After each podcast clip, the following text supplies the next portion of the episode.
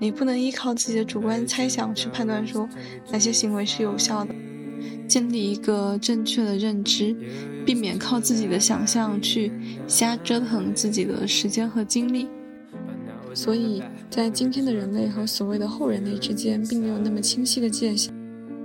然而，你就是被迫的生活在这样一个社会里面。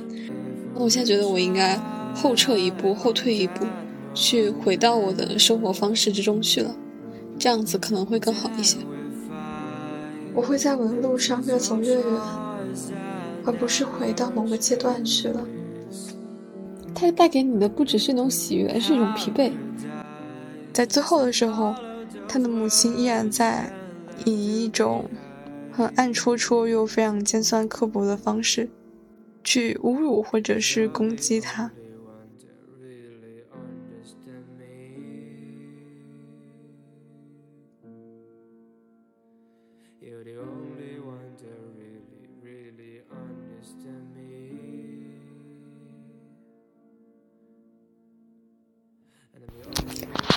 大家好。自从我发了一些跟保研有关的关键词的视频之后，就经常会有人问我说：“呃，我也想要保研北大，然后我应该做什么？”有时候会感觉这是一个非常宽泛的话题，所以今晚刚好躺在床上就聊一下这个事情。我首先的观点是，这是一个比较复杂的一个系统工作。系统工作的意思就是，它其实不是线性的。有的人会问说，呃，你的绩点是多少？你有什么科研成果之类的？但是它这个东西并不是说，比如说你绩点第一、第二，接下来下一个目标你就走到了科研成果一二三四这样子，就不是说你完成了行为一，你才能去做行为二，然后你做了行为二，你才能做行为三，一条线就最后的终点是北大。它更加像一个辐射图，就比如说，嗯，有一个行为一，然后有一点一、一点二，也有一个第二个行为，它有个二点一、二点二这样子，慢慢的往里面走，各种因素最终作用到最终的结果上，这个结果是处于一个中心的位置的，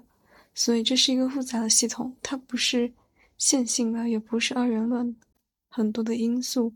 最终作用到这个目标结果上，所以你需要去明白各种各样的因素，然后你才能够去设想这个复杂的系统最终的结果。那首先你要建立起对于保研这件事情的认知，包括你也要去了解这个保研的流程，还有是什么。就是一个同学他连内保啊、外保啊。学科提升啊，普通保研啊，支教推免啊，什么大学生退伍士兵计划这些东西他都分不清楚，那这样子的话对你来说就是有点吃亏。你最好把这些各种条件、不同的保研的类型先了解一下。这个就类似于盖房子打地基，你的地基要符合一个标准，你才能建楼。前几天就有一个学弟问我说，绩点多少才能够保研？我就说。没有一个固定的呀，绩点很差的人也能保研，也有那种绩点排名并不是很高，然后加分非常多的同学，他们也能保研的，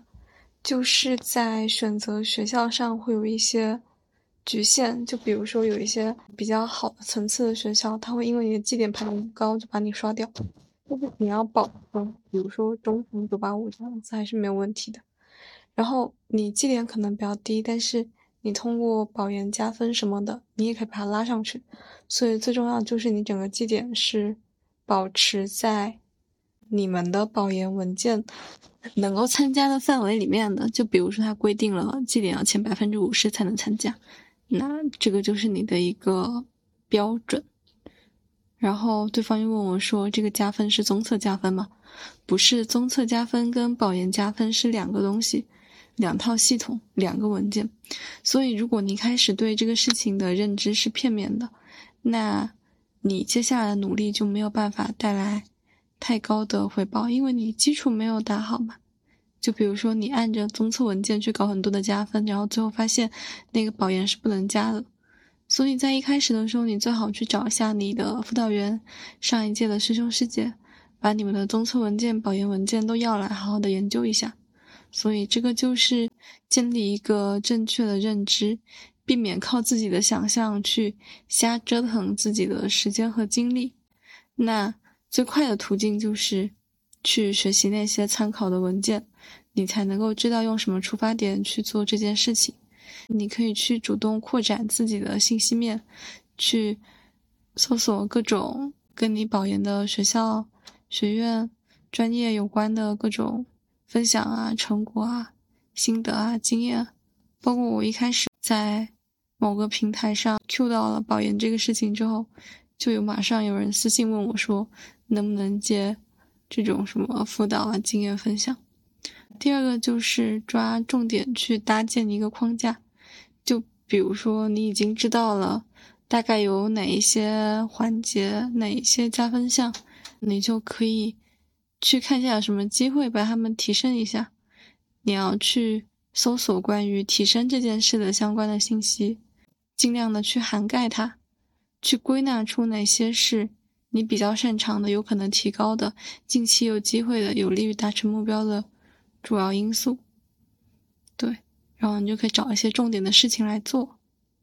可能有些东西没有那么重要，但是如果你时间精力比较多，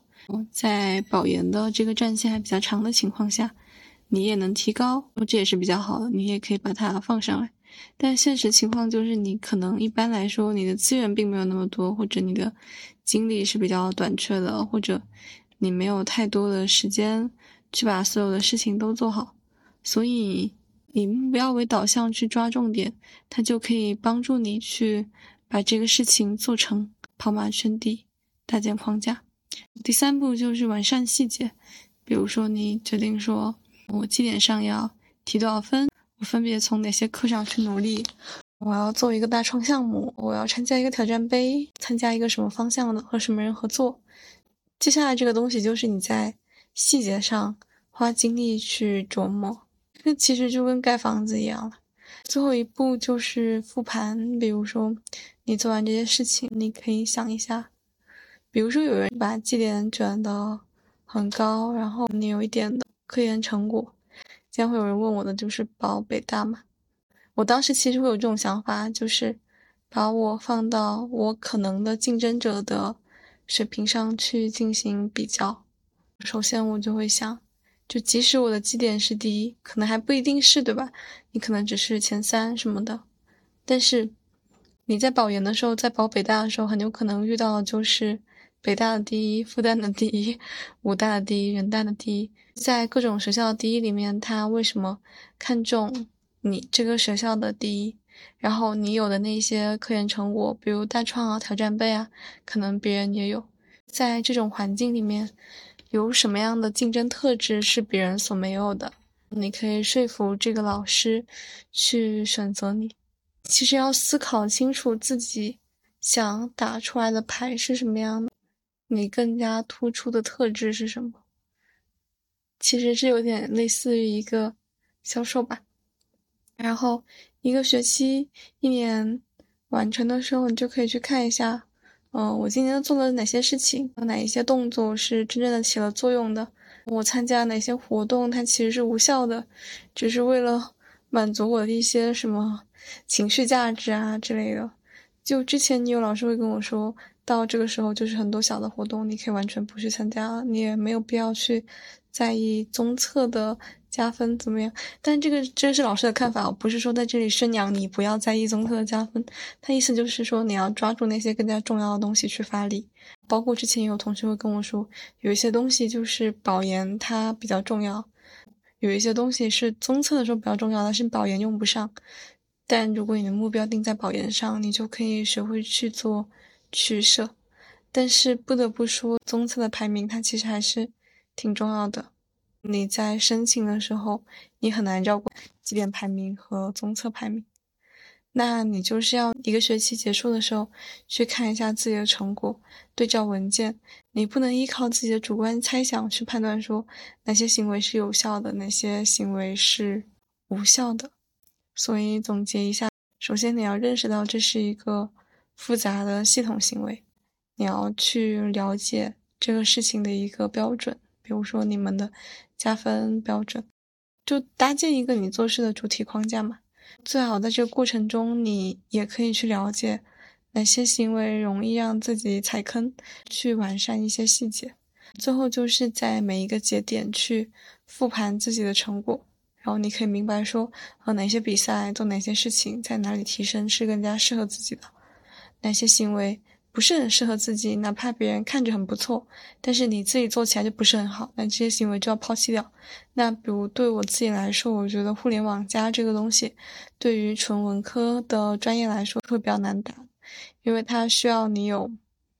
比如说你可以做一些小程序啊、APP 啊，或者是有企业的合作。那对我来说，这些东西如果你老师有资源可以带给你的话，可能很好。但是如果你的老师没有资源的话，就这个事情会比较的麻烦，所以我后面会放弃掉这个类型的赛道的项目，专注去做一些，呃，更加适合纯文科生的。所以，任何复杂事情的完成都不是一蹴而就的，它也需要一些运气和机遇的成分。但总体来说，保研的成功是一系列相关的行为反复的进行有效积累。那。可能会有人说啊，我现在已经大二了，我前面一年没有很认真在准备保研，也没有很认真在学习，还来得及吗？我觉得是完全来得及的。我大一的时候其实都没有想过我可以拿奖学金，就当时看到师兄师姐拿奖学金的时候，我就觉得哇，他们很厉害。然后到第一次的评奖学金的时候，我才发现说，哎，原来我可以拿到一等奖学金。当时我的师姐保研，我也觉得哎，她很厉害。是走到后面的时候，我才发现说，哎，原来我也可以保研。包括拿到国奖的时候，我才会发现，嗯，我之前会觉得我可以参与国奖的精神就已经很棒了。到现在我可以拿到国奖，有的时候这个东西并不在你的想象之中吧？你就是一步步走到这里来的。我开窍也比较晚，我们的同学里面有那种。降级了，或者是从别的学院转转降过来的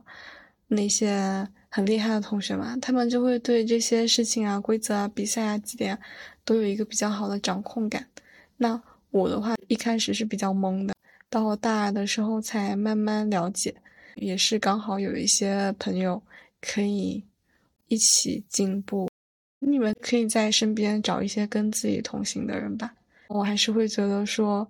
不管你是大一、大二，甚至你大三的时候开始准备保研，你到最后两个学期、一个学期，它都不晚。你如果现在听到了这个，你就可以去踏踏实实的实践操作。只有这样子，你不要在意别人说什么，也不要去患得患失的怀疑自己。你要相信自己可以在这件事情上取得成功。好吧，这就是今天晚上的一些碎碎念，希望对你有帮助。拜拜。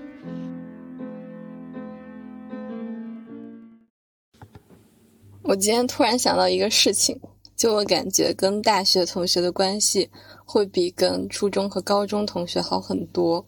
具体体现在什么呢？就是你初高中你会有那种特讨厌的人，但但这种事情好像我感觉会在大学少了一点。为什么呢？我想了一下，因为。你大学的时候不需要被迫跟那么多人社交，就一个班里那么多人，可能一个班有的会四五十个人，一个班可能九十多人、一百多个人，就四年下来，你可能就是跟自己宿舍对门宿舍还有一两个玩的好的同学见见面玩一玩，其他人就是虽然大家在一个班里，但是完全没有接触。也不需要有什么交集，大家的交集就是非常浅，然后大家生活空间非常大，就这种个人空间我觉得非常好，就不像是那种初高中的时候就住在一个宿舍里面，可能六个人八个人一个班里面上课五十多个人，大家就是要反复的交互，二十四小时生活在一起那种感觉。我我感觉是初高中，特别是高中吧，会像一个特别封闭的一个社会，就那种村子。它可能还比村子要少一点。你想，一个年级就那么一千来个人，像像我们学校，大家这么几年就反复在这个圈子里面封闭起来生活，可能一周回一次家，两周回一次家，这就像一个社区。社区里面有食堂，有图书馆，有教室，也有可以住的地方，可以洗漱的地方。嗯，可能还会有小卖部。然而，你就是被迫的生活在这样一个社会里面，在这个社会里面，你就必须要跟很多的这样的人打交道。你们之间会被迫的，即使你不愿意和什么人打交道，你们会被迫的互相摩擦、互相接触，跟跟大家产生一些联系。就呃，好像是把很多的沙子，然后都塞到了一个瓶子里面，摇摇摇摇摇。大学就不是，大学就是人均占地面积多了很多，每个人空余时间想干嘛爱干嘛干嘛，早上睡到下午，下午睡到晚上，完全没有问题。想跟谁说话就跟谁说话，不想跟谁说话你也没必要跟谁说话，你就是可以四年下来跟谁都不认识，只认识自己身边的人。但初高中就不行，对吧？很多初高中的人，我当时就连座号对着是谁你都背下来，你就发发本子啊什么的时候，你看那个座号你就知道说啊这个座号是谁。我觉得大学这种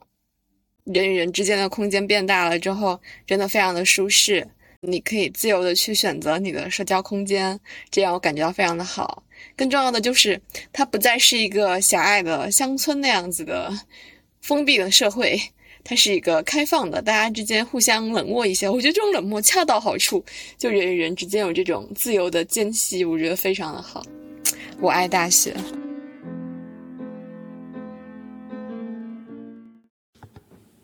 想和大家分享的这一本书是笛卡尔的《第一哲学沉思》，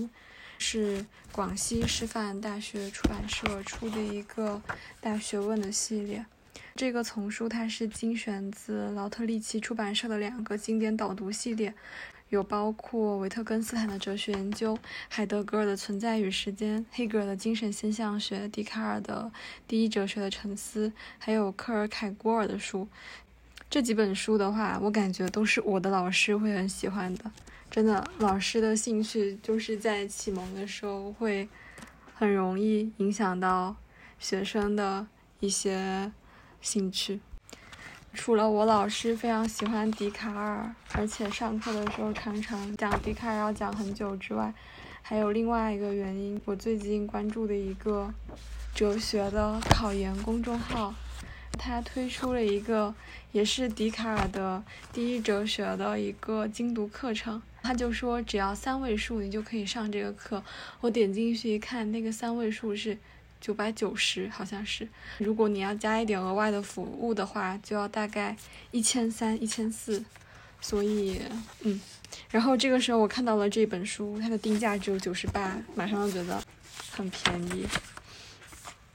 在三十二页的时候，这里写到说，笛卡尔曾经写信给梅尔瑟，说透露这个书的主要目的。我寄给你的小小形而上学，包括了我的物理学的全部原则。小小形而上学，有些暧昧了，狄老师，甚至感觉狄老师在聊哲学的时候，聊的都很像行书呢。比较有趣的还有类似于四十二页这个地方，它会有一些文献与其他的阅读书目。总而言之，就是会有一个文献综述，我还是蛮喜欢这个部分的。到后面的时候，第二章开始，他就开始真正的给你谈这本书了。前面还是有挺长的一个部分是关于笛卡尔这个人的生平。在四十八页的时候，他就开始给你讨论笛卡尔的一些分析方法。背景是十七世纪的思想家，他非常迷恋方法概念，怎么能够发现新知识？去表述和论证现有的知识，说服那些还没有接受他的人。那个时候，笛卡尔还没有发表任何的哲学著作，但是他就因为掌握这种新的发现的方法而非常的有名了。总的来说，我觉得这本书是非常流畅的。其实我也听过北京大学哲学系那一边关于笛卡尔的课，主要是场景像去上课的时候会留一些笔记或者是录音。之类的，讲的都很好。那是本书的话，可能会比课堂更加的书面，也非常方便你去反复的阅读。我觉得在进入到关于书的这个分析这个板块的时候，读每一页的时候还是挺享受的，有那种思维在流淌的感觉。给大家看一下六十二页这个论题分析，这个表格也实在是太舒适了。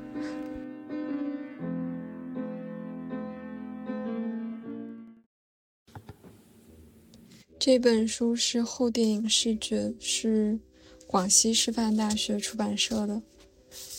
我才发现这个后人学艺丛的主编是兰江老师。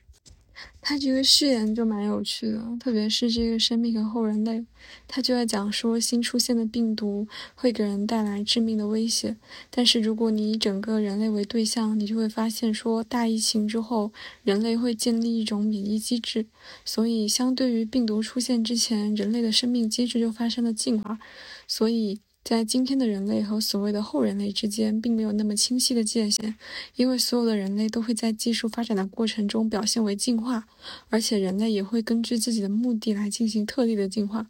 那第三个部分讲的是后人类的技术进化。我看到这个标题的时候，想到斯蒂格勒，他说这个是后人学的一个核心问题：人类需要改造自己的身体，就像人类要使用机器，这是一种进步的要求。一个多世纪之前建铁路，我们会说你破坏风水龙脉，但今天高铁已经成为了人的必备的交通工具。在后面的时候，他果然就提到了法国哲学家斯蒂格勒，就是他讲的《技术与时间》的第四卷。他提出未来技术性的体外进化会逐渐取代人类本身的生物性的体内进化，所以这些新人就是后人类的赛博格。他把这些问题都统一归结为后人学的问题，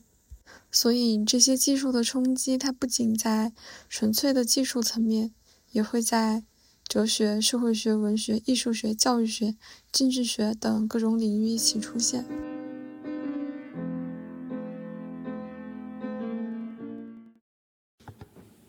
我今天看了一部新的电视剧《如果奔跑是我的人生》，我本来有很多话想写。后来想写的话越来越多，就不想写了。然后我就明白，再次想起了布克对我的意义之一，就是写字实在是太慢了，而我是一个话痨。我真的还蛮多话想讲的，而且有一些非常个人的，可能也很偏颇的对于演员的感知。所以我在想，也许这样直接说出来，可能会不会被粉丝说呀？不过没关系，我们的播客也非常的小众，对吧？而且如果我没有把它说很久的话，可能这一期就只会成为单独的一个杂谈里面的其中一小段，好吧？那我们就开始聊一下这部剧，叫《如果奔跑是我的人生》，是二四年的一月十一日上映的。一月十一日这个数字就很欢迎。一共是有二十八集。我早上是在外婆家的电视偶然的看到几集，然后我就开始去搜 B 站的解说，接着是确定了比较喜欢看的部分，我跳着看了前面十几集，从大概二十集开始完整的看原剧，看到了最后，也不能说完整，因为我跳过了一个部分，我们后面等一下可以聊一下。到现在，豆瓣是没有给这部剧开分的，只有大概五千人想看。如果是我的话，我可能会给他开四星。呃，有一星扣在哪里呢？就是我不太喜欢杨超越演的那个角色和他妈妈之间的线，一对很偏激的、有点控制和偏执的母女，真的看起来会有点让人觉得窒息。我跳过了几乎关于他们的所有片段。我里面非常喜欢的线是钟楚曦和侯文渊的线，然后我就要开始胡说八道一些话，随便听就好，不要理我。首先，我觉得钟楚曦，我之前对她印象是一个仪态很好、比例非常好、盘量调顺的女演员。我今天看剧的时候，我发现她的头骨也非常的优越。在各种角度上都非常美。我有看到一些关于演员的讨论，就是说这个角色让他来演，呃，不够好。大家就在讨论还可以换什么演员，有人就提名金晨，就有人说，可是金晨看起来实在是太勇敢了，演不出那种破碎感。之前关于钟楚曦最常上热搜的话题，应该是他跟郑云龙。还有侯文渊，就有一阵子，那个热搜上面一直都是，哎呀，钟楚曦怎么吃的这么好？就盘点她的历任男友什么的，还有一些非常有性张力的图片。我在并不是很了解钟楚曦和侯文元这两个人的情况下，也是刷到了很多他们非常性张力的图片，并且有转发给我的舍友们看过。他跟张云龙的那个恋情也是经常上热搜嘛。张云龙又因为之前那个妻子的那档节目跟刘云有上过热搜。小小 CP 粉圈地自萌，刘云跟张云龙在那个节目里面看起来真的很配，就他们真的很适合，是那种，呃，小刀小杨那样的笨蛋情侣，真的非常的快乐。他又是那种很有包容感的男生，就很适合刘云这样子的小女孩。我仅仅就是，嗯，这节目中的效果，我们不想针对任何人，对不起。所以我在那个节目里面看到。张云龙在现实中的绯闻女友是钟楚曦的时候，有一种嗯觉得很奇怪的感觉，他们的气质并没有那么的 match，反而是看到钟楚曦和何文元之后，就感觉哇好配啊，真的真的性张力十足。我们身边可能也会有这样的男生，会被女朋友评价为是姐妹，或者是会被岳母 评价为阴柔，或者是男生女相。类似这样子，我觉得张云龙气质上也是有一些类似于这种的，并不是说一定是准确的对应，而是他的他的性格，他整个人的气质上有非常温婉，然后很柔和的那一面，这不一定是一个缺点，他所适合的人不同。这部剧里面的侯文元跟。和钟楚曦在一块的时候被拍的侯圆圆还有一些不一样，他可能是因为要饰演一个舞蹈演员，所以他非常非常的瘦。我觉得在这部剧里面，侯圆圆让我觉得非常惊喜，他有那种很久没有见到这种人了，那种痞气就很痞，能够跟女主角互怼，而且同时又非常的有性张力，并不是那种所谓的帅，他可能并不是那种霍建华。眼宽，那种意义上的帅，但是他他那个长相就会让你觉得说非常的性感，非常的 sexy。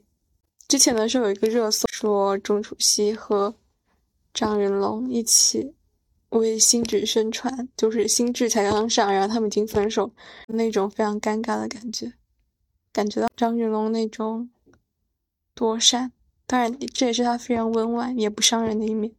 我觉得他在生活中应该也和妻子里面一样，是一个很细腻、很敏感，能够体察其他人、能够照顾其他人的人。跟他谈恋爱，也许会是一种非常好的体验。我还是非常能够理解为什么会去选择后援。咱们就只是说把它当成一个类似偶像剧或者是角色这样的选择。我觉得张云龙和这部剧里面的小秋的那个角色。那个演员我不太记得他叫什么，他之前跟李雪琴一起演过另外一部讲四川话的剧，哦，他叫曾科郎，应该是他之前在开端里面有演过，嗯，对，卢迪这个角色，后面是在《故乡别来无恙》里面饰演刘文山，跟李雪琴演富有嬉皮感。对不起，你要听我唠叨。它里面那种很温婉、很能照顾人的性格，其实跟张云龙挺像的。但是，就是那种性张力和……我居然找不到别的词了，就是会冲击到你。可以理解说，他会去选择这样子一个很有性张力、也很有魅力、很有激情的人，而不是选择一个。温婉、包容、平淡，住白粥的人，没有特别合适的词语。我觉得用白粥和可乐来形容，并没有非常的恰当。总而言之，第一个部分我是想说，在这部剧里面，在这部剧之前，我只觉得钟楚曦是一个仪表和比例都非常好的模特，更类似于模特，因为。见到她都是在各种秀场上穿着非常美的礼服，有很好的比例，特别好的展现，对，或者是那种服饰杂志的封面。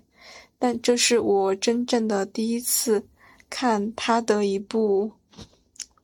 作品。她好像之前在《芳华》里面演过萧惠子，可是当时看的时候，完完全全没有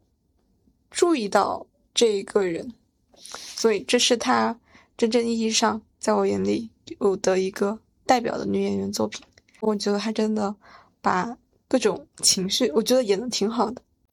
那种破碎或者是某种情绪上的克制，什么都挺好的。不过我觉得，我觉得最后钟楚曦像侯文渊不对，应该是说安心像林天宇，逼他答应表白的时候那种撒娇，我觉得有一点点过了。然后林天宇去跑去大山里面躲避和想了一段时间，因为他前女友为他自杀的事情，然后回来的时候突然的那一段非常深情和非常煽情的表达。我觉得也有点超出那种界限了。本来在这个故事线里面，他们两个都是比较内敛的人。我觉得从那一句到炸鸡店的女婿，就已经非常非常完美了，不需要再铺张的讲那么多话。就像他逼他答应表白的时候，并不需要女生撒那么多次的娇，可以用那种沉默，一丝一丝的逼近，或许会更有感觉。然后侯文渊，侯文渊，我觉得在《封神》里面，我其实并没有太注意到他。说真的，因为《封神》那里面的男的太多了，我直到看完都不是很能 get 到他们谁是谁。但是在后面的各种路路透、宣传、路演的过程中。在几个人里面，我还是唯一 get 到了他，可能是因为他整一个的长相非常的玉，为什么呢？是因为肿泡眼，然后加上很重的，这应该算是卧蚕，他的卧蚕非常的肥大，以至于会看起来有一种，就就是那种那种感觉，不太想把那个词说出来。他整个人真的看起来就非常的玉。在那几个女演员之中，我只给到了她。就上一次用这种痞气的形象，我能感受到的，好像还是杨佑宁，在跟刘诗诗的那一部《流金岁月》里面。然后我看到很多人在批杨超越的演技，确实演的有那么一点点木讷。我觉得她演的几个角色好像并没有什么区别。她之前不是在《我的人间烟火》里面演那个宋焰的妹妹吗？那个部分的戏也是我会一直跳过的，我会觉得说，并没有特别强的看点和共鸣点。我觉得结局最后处理的还挺好的，很多电视剧就会处理成两个人一起携手度过难关啊，参加什么比赛之后就是评委被感动啊。然后拿到名次啊，但这部剧就是不是就是女主角去尝试，但她还是失败了，在舞台上失误了。但是她由此解开了在男主身上的绳索，把他送回了舞台上，让大家再次看到了他，也解开了他心上的锁。所以那句话，电视剧里那句话怎么说的？说你可以逃避所有的事情，可是你却不能逃过你自己。我觉得。这部戏它其实，在情节设置上跟《黑暗荣耀》有一点相似，在前面漫长的时间里，是属于男主在帮助和救赎女主，而且他看起来那么的毫无理由，那么的无怨无悔。在后面的时候，你峰回路转，会发现女主其实也需要去救赎男主。虽然我觉得陈安心有时候后面的一些台词有一点太过于。生硬，或者是太过于抒情、太过于鸡汤了，就全然没有林天宇怼他的时候那种自然感。但我觉得这可能更多的是编剧在设置上的问题。但我觉得那个二次反转挺有意思，一个是知道女主知道男主之前是一个天才舞者，而且是因为之前的舞伴才放弃了跳舞。这部分其实，在观众的视角也是可以看得到的，所以。并没有什么特别大的震撼。我觉得第一个转折就是励志老师出来的时候，他说林天宇是我的学生，你就会去预设说他说贺鹏鹏也是我的学生，但是他说不是，贺鹏鹏是我的女儿。就这里时候就有一种啊鸡皮疙瘩有点起来的感觉。在这种情况下，你可能会去设想说，因为他截肢不能跳舞，所以他作为舞伴就退出了舞蹈界，因为对方自杀。结果在后面的时候，女主在安慰林天宇说：“这并不是因为你我错。”然后林天宇说：“是的，就是因为我。”讲出了他当时因为非常想要追求舞台和名次，而瞒着贺鹏鹏去接受了其他的舞者和合作练舞的信一个消息，就是这个事情。然后这个事情被贺鹏鹏看见之后，他去自杀了。你这个时候才会理解说，为什么他前面会那么做，一直练舞，但是却逃避所有的舞台，也不愿意获得荣誉。就你突然可以理解他前面很多看起来有点偏执、有一点疯狂的举动，就他其实是在抵触那些东西。这个逻辑我觉得顺下来真的非常的好。虽然后面在情绪和一些台词的处理上，有时候会稍微有一些过度，但我觉得还是处理的蛮不错的。总体上来说，还有一个就是钟楚曦这个角色安心。和她的前夫秦风之间的那个故事，在前面的时候看起来确实是蛮痛苦的。然后他们的故事渐入佳境之后，你就会忘记这个人。没有想到在最后一集的时候，又峰回路转的讲起了秦风还有楚志娟之间的故事。哦，这部剧一开始出圈，就是因为王宁饰演的楚志娟，她其实还是。之前华表奖提名的优秀新人演员的名单之一，因为他表演的那个角色是一个比较老的，就不符合世俗意义上就比较老，也不是非常美丽的，身材不是非常好的，事业有成的女领导，作为一个小三，就一直被大家调侃为老三，并且进行了一些人身攻击。包括你现在去他豆瓣里面看他的图集，下面的评论也挺不堪入目的。因为他这部剧首先是被骂出了圈，就是因为老三这个梗，又有很多人在讨论这种倾向吧。大家认为小三应该更年轻、更漂亮，不应该是一个又老又丑的人来演的。然后有人说你看起来是在 diss 这个角色，但是。很大程度上，你已经是在 diss 这个演员了。对方只是出演了这样子的一部剧，结果被这样子人身攻击。好吧，我们绕回来，前面秦风的父母因为安心不能生育和残疾，就用一些说起来确实是非常不体面的手段去逼他离婚，而且做的比较假惺惺吧。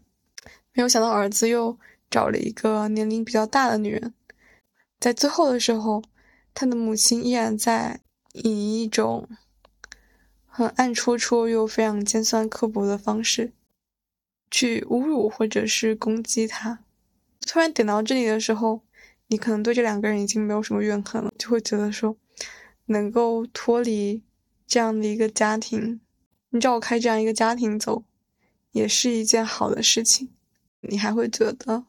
此后走进这个家庭的人，多少都要受到这一种牺牲或者是剥削，反而是在这个角色的身上点了这一部剧的一个命题，就是母女关系。不管是秀芳和安心，或者是若华、若轩和秀丽，其实说起来应该是母子的关系，但是因为若轩很早就下线了，所以呈现出来就是那种。不同的母女之间的感情，而且豆瓣有一个评论说这部剧真的非常的爱女，他很细致的去体察各种女性的情感，并且把它刻画的非常的生动。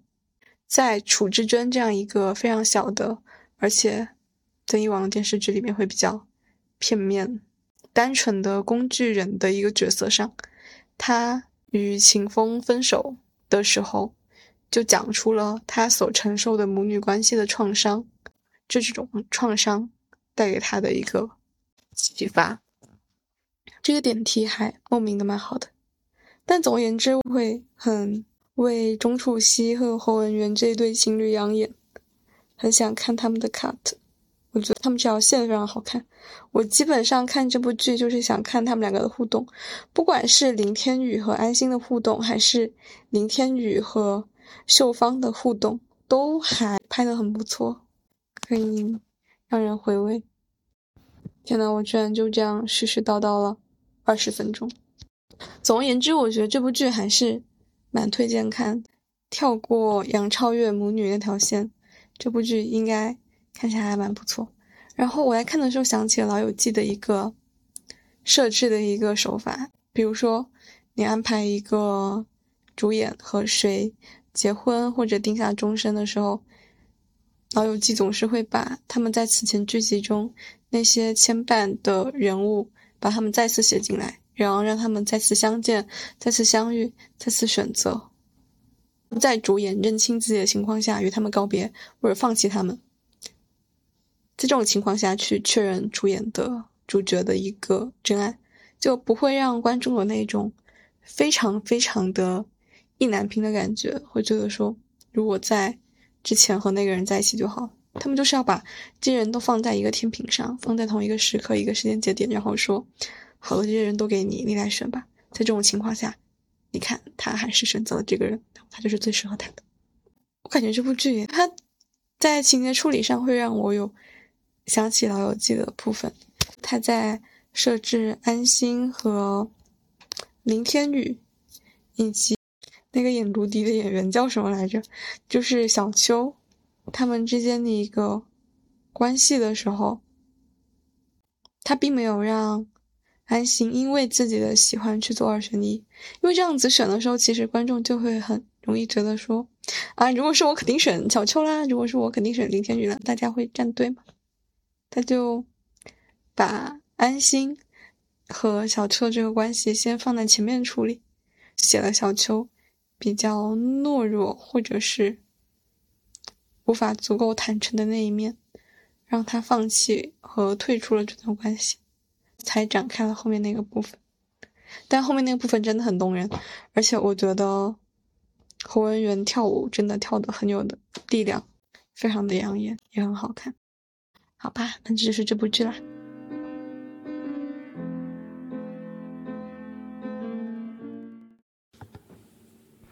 我突然感觉很累，工作了两天，我昨天是一直在做一个系统，因为有朋友想要。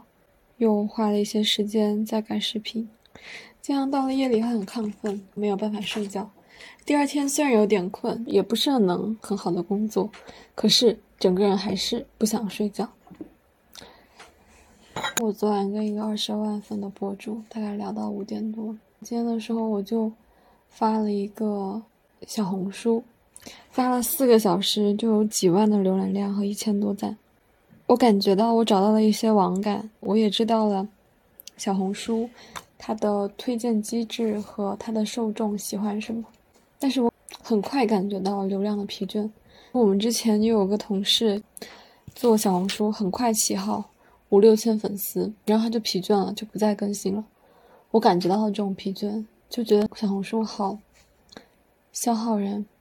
它带给你的不只是一种喜悦，而是一种疲惫。你知道，有时候数据会带给你一种多巴胺。你一个视频或者是什么笔记火了的时候，一直有人点赞评论，你会忍不住去看。这种弹出的消息会让我感觉很累。还有一个问题就是，我不太喜欢这种总是被检视的感觉。可是，如果你要去当一个适应流量的一个博主的话，我发现，在小红书上，你并不能展示出你自己舒适的那一面，或者你想展示出来那一面。你一定要顺应着。他的话题的方向和他想要引导的方式，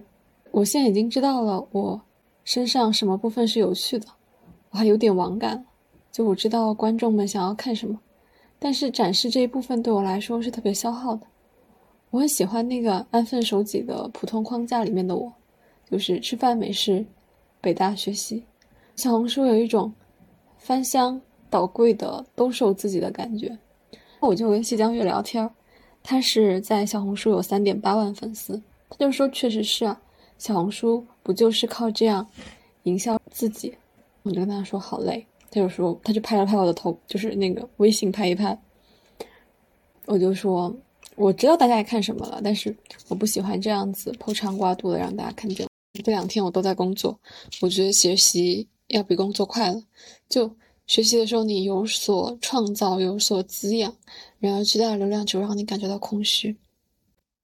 西老师就说，小红书制造流量的方式，嗯，他也语塞了。我感觉我之前在 B 站结合的还是比较好的。我会把我喜欢的那几面跟 B 站结合起来，当然 B 站视频更新快起来，尤其是一些大家比较爱看的视频，其实也是很消耗人的。就我现在主页拉下来几个八千、七千，然后过万的视频，但是一直产出这些东西，对人来说也是挺累的。特别是你会知道什么封面、什么标题更加吸引人之后，你会觉得更累，就很难普普通通的做自己，然后就去。获得一些喜欢，相比之下，我昨天剪出来的两个电台，我觉得已经是一种我觉得比较舒适的状态了。它反哺到了我学习之中。我现在觉得我应该后撤一步，后退一步，去回到我的生活方式之中去了，这样子可能会更好一些。说起来，最近谢老师来广州带我玩，本来是他来找我玩，结果我不太认路，他比较会识路，所以变成了他带我玩。就拍了很多的视频，本来是想复试一个机位，大疆一个机位，剪一个多视角的视频的，结果复试那个机位帧数太大了，以至于它跟大疆的放在一起就会一个显得特别慢，另外一个是视频质感差很大，最重要的是复试收音没有成功，于是最后放弃了复试那一边，只留了大疆，又因为大疆拍的素材是比较少的，但是因为我基本上没有怎么太。大的放弃大疆的拍摄，所以整个故事线还是保留了下来。但是很多的场景和素材的话，还是在富士那边，但他的声音又没有了。前几天的时候，西老师还说没有口播，何老师就失去了灵魂，因为拿着富士实在太重，一个视频只能拍几秒，我也没办法口播。后面换成了大疆，我才变成了百灵鸟。然后剪辑姐姐就说：“你真的很适合大疆。”就之前有一个实习剪辑师就说我拍的很差，他没有创作的欲望。然后那个剪辑姐姐就说：“其实你大疆拍的很好。”他说的不对，他说你真的很适合大疆，把它用的很好。然后就说谢谢。大疆的一个好处就是我可以哔哩吧啦、哔哩吧啦的展示一些自我，而且是在一种我自己比较舒服的情况下。所以现在复试那个素材怎么用成了一个问题，把它放弃掉我是舍不得。因为我觉得那画面拍的很好看，我就在想是要把它剪辑成一个什么大学生特种兵那样子的视频，然后我来配音，那它就会变成一个有点像呃抖音那种类似于快节奏的，或者是我把它做成一个类似于文艺片。B 站有个 UP 主叫做肠子怎么了，他就是拍一些国外啊类似于巴黎啊什么的那种文艺片，它的排版、它的字幕。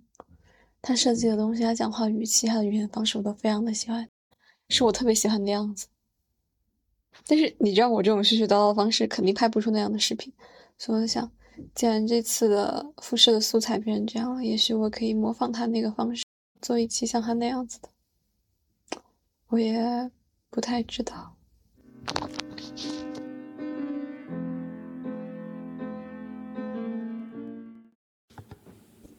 我以为。考研之后，我会回到大一的生活模式去。后来发现，过去的每一年，我都已经选择了我的生活模式，也体会出了我的偏好。我会在我的路上越走越远，而不是回到某个阶段去了。我所过的，一直就是我想象中的大学生活。不过，这还是有一些首尾呼应的地方，比如说归园。大一的时候在这里练习古琴，大四的时候在这里学习书法。萨特说：“生活在没有人去生活之前是没有内容的。它的价值，恰恰就是你选择的那种意义。”猫木说：“能与这个世界隔绝几个小时，感觉真是太妙了。休息、静谧、安宁与孤寂，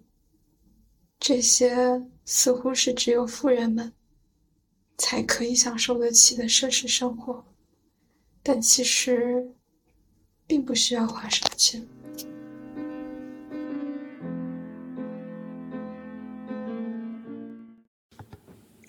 今年春天的时候，决定要做一个关于每日书的分享，结果拖着拖着就到了十一月，虽然也还是穿着短袖，从衣着上来看没有什么差别。我记得当时是看到一个能不能去你家做客类似这样子的视频，里面的主人公提到他搬家的事情，以及说到他每天在每日书上记录的一些东西。当时我正处在保研夏令营的准备的阶段，每天有很多的话想说，然后，我就去参加了这个每日书的书写班。它就是相当于，比如说你参加一个月的班，然后你每天要在上面写够多少字，大家可以互相的串门，也可以分享对方写的文字，会在社群里面进行一个交流。这里这些就是我全勤之后收到的一个奖励。是一些本子和书，还有书签。这个本子我现在已经开始用起来了。我当时第一个感觉是它缓解了非常多的寂寞。你可能每天有很多话想要对别人说，但是不一定能够得到非常细腻的回应。但如果作为一种书写的形式写下来，你可以看到一个非常清晰的痕迹。还有一个就是你会得到一些有人的串门。我当时好像写了一些要去北京，担心不认路之类的事情，然后就有一位姐姐和我说：“没有关系，我就在北京，我不会让你迷路的。”这里是一些当时自由书写班的一个目录，你可以从这里跳转到其他人的页面，每个人都有一个主题，因为其他人可能不想让。写作班之外的朋友去拜访他们的小日记，所以做了一些网址上打码的处理。这里是我的页面，是每日书的朋友帮我装修好的。然后这里会有一些路过的朋友的留言，他们还有个人说我三天完成三千字，活力满满。其实呢，是因为我有一些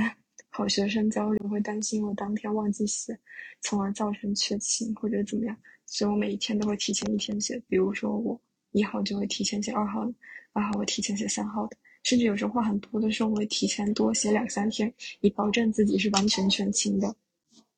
我看到我第一天写的叫做“牛油果绿的春游”，前几天也写了信，但是久久没有发出去。信里面的一段话是这样子：昨天在读卢卡奇的研究论文，然后和舍友说。如果现在有一个人非常的懂卢卡奇，可能能够给我一种近似于爱我的感受。我第二天写的题目叫做“对此我充满感激”。我在第二天留言区看到有人说：“这个春天好充实，有一个可以写信的人是多么幸福的事。”我说：“很想拥有一个一直写信的人，因为找不到一个稳定的对象，所以选择了每日书。”前阵子还为此录了一个播客。第三天的题目叫做《扑朔迷离的春天》，还写了当时师兄师姐回校的毕业典礼。在此刻重新去看当时写的信和日记，有一种很感动的感觉。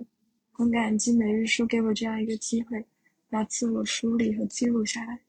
也很喜欢当时写字的自己。但我觉得更加美妙的是。把其中觉得感动的部分再做成一个视频记录下来，这也许也是很有意义的吧。还在里面看到了一段关于中介和借体的理论，把别人对我的信任投射在自己的身上，然后通过这个人去信任自己。不过现在我已经好像慢慢的摆脱了，或者是梳理了这个借体，而直接的去信任自己。第四天的包题居然叫做香菇滑鸡煲仔饭，甚至其中还有一些非常隐秘的自我对话。在第十二天的部分可以看到每日书可爱的统计印章，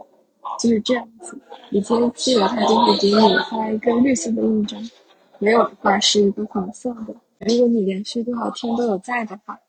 它就会给你标注上一些其他的在之前，告诉你你可以领到什么样的小礼物。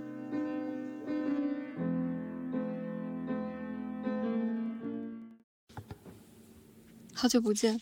自从开始录视频之后，已经很久没有录电台了。昨天去参加了《存在与时间》的读书会。我准备跟同学交流一下我昨天的一些想法，所以你会听到一段一段段的语音对话，这只是我给我在给他发语音而已。打开微信，我昨晚去听那个折射的《存在与时间》的读书会，我感觉有三分之一的时间都在学习德语，就各种德语词对应的发音、词根的意思，对应的英文，甚至还有古希腊语。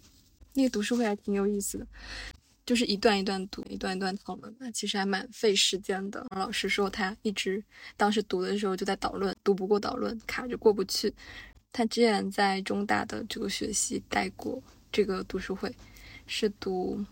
两个学期加上一个月，一次读三个小时才读完。他昨天在说，存在是一种可能性，时间它是现实。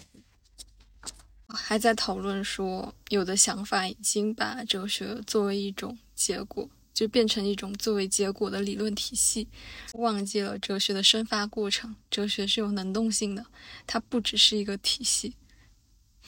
他讲的是那个惊异和惊诧，就是啊，原来这样子啊的那一个瞬间，我觉得哇。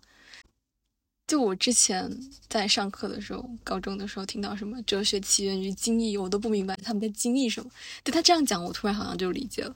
讲那个某某之为某某这个概念，就讲了好几个德语的表达，才抢到了那个乌西亚传统存在论中的存在。我在讲那个领会的时候，就是英译本用的是 understanding，德语词是一个非常复杂的一个词。然后就说明白了，是一种处于领会当中。它那个词跟 VR 表示完成，后面那个东西表示站立，表示存在着站立。还有一个词根讲的是使失效，所以给它倒回去就变成了使什么什么不能站立，意思是不能使存在作为对象站立在我们的面前。我觉得我之前对于存在与时间是一种。语言美感上的喜欢，到昨晚的时候，他真的去跟你讨论那一种思维的最高原则，如何回到一切具体存在的事物上，讨论那一种使可能的能力。就对于存在者划界的东西，不能是存在者，即使是最完满的也不行，因为又把它拉回到了一个存在者的领域。讲德国和法国走的不同的道路。笛卡尔、海德格尔、古希腊的名词，我不能说我明白或者领会了，但是似乎有更多的、更深的一点点的接触。我觉得他一直在讨论那个开端哲学，它究竟是一个理论，还是一个能动性的哲学的生发？昨天最后的时候，好像还讲到了自明性，自己是它的原因，不需要找其他的东西来作为奠基。不能把存在视为自因的东西。哦，他还讲说，之前有一个版本的《存在与时间》那个意义的翻译是有问题的。德语里面的那个意义的意思是某物的可可理解性得以自持，能够成其自身的地方，也就是存在的可领会性在什么地方，不可被对象化的存在，让我们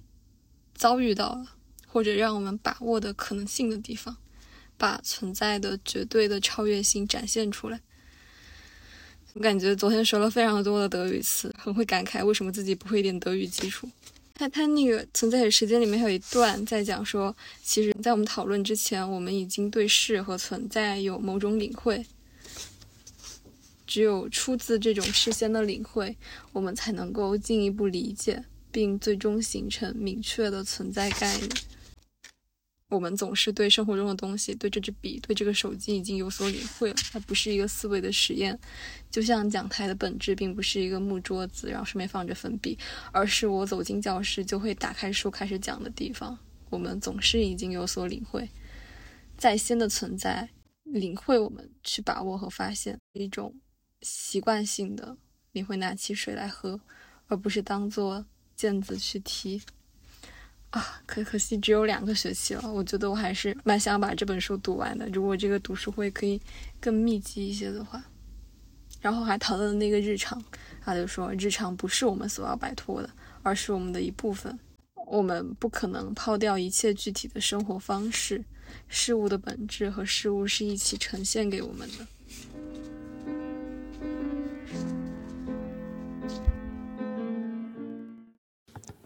当我内心足够强大，你指责我，我感受到你的受伤；你讨好我，我看到你需要认可；你超理智，我体会你的脆弱和害怕；你打岔，我懂得你如此渴望被看到。当我内心足够强大，我不再防卫。所有力量在我们之间自由流动，委屈、沮丧、内疚、悲伤、愤怒、痛苦。当他们自由流淌，我在悲伤里感到温暖，在愤怒里发现力量，在痛苦里看到希望。当我内心足够强大，我不再攻击，我知道。当我不再伤害自己，便没有人可以伤害我。我放下武器，敞开心。当我的心柔软起来，便在爱和慈悲里，与你明亮而温暖的相遇。原来，让内心强大，我只需要看到自己，接纳我还不能做的。欣赏我已经做到的，并且相信走过这个历程，终究可以活出自己，绽放自己。这是萨提亚写的《当我内心足够强大》。他是美国著名的心理治疗师，美国第一代家庭治疗师。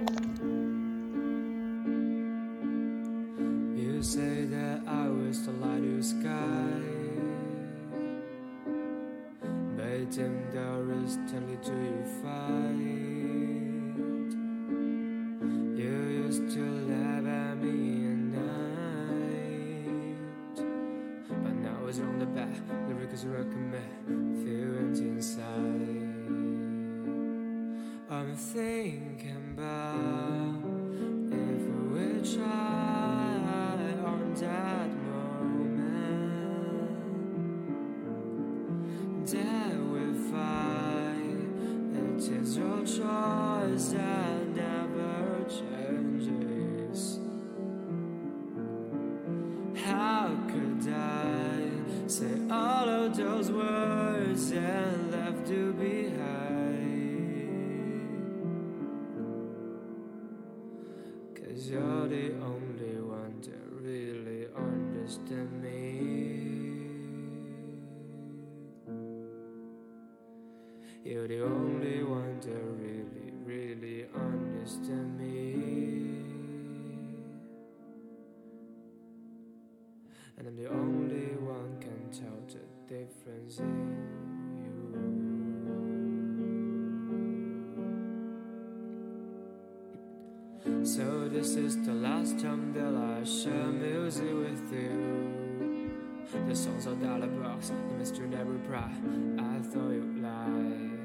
Oh, does it matter? That I got this beating and I tell you I'm waiting for you to